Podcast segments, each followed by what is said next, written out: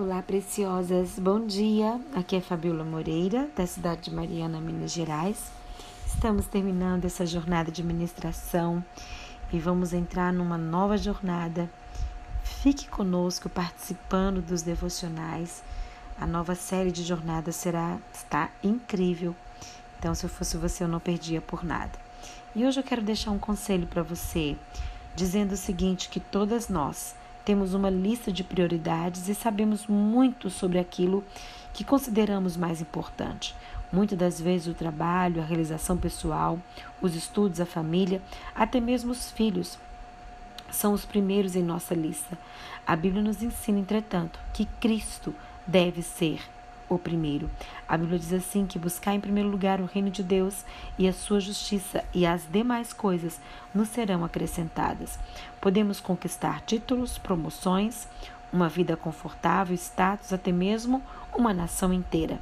Mas se Deus não estiver em nossa lista de prioridade, sentiremos sempre um vazio.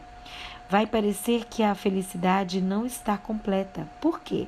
Simplesmente fomos criadas para viver ao lado do nosso Pai Celeste, em dependência completa dele. Querida, seu filho ou sua filha pode ser o melhor em tudo que fizer. Podem conquistar amigos, ter admiração de todos, mas se Cristo não estiver em primeiro lugar, de nada servirá ganhar o mundo inteiro. Precisamos de tempo com o Criador da leitura da Bíblia, da comunhão diária. Necessitamos ouvir a doce voz do Espírito Santo a nos orientar e convencer. Isso não vai ser fácil, pois o mundo vende a ideia de que servir a Deus e andar em contradição é loucura, está fora de moda e desatualizado. Os seguidores de Cristo são ridicularizados, nossos filhos são bombardeados por essas ideologias. Exatamente por isso precisamos buscar a Deus incessantemente em favor dos nossos filhos. Se Deus estiver no topo da lista de prioridade deles, poderão resistir às tentações e se manter firmes no caminho de Cristo.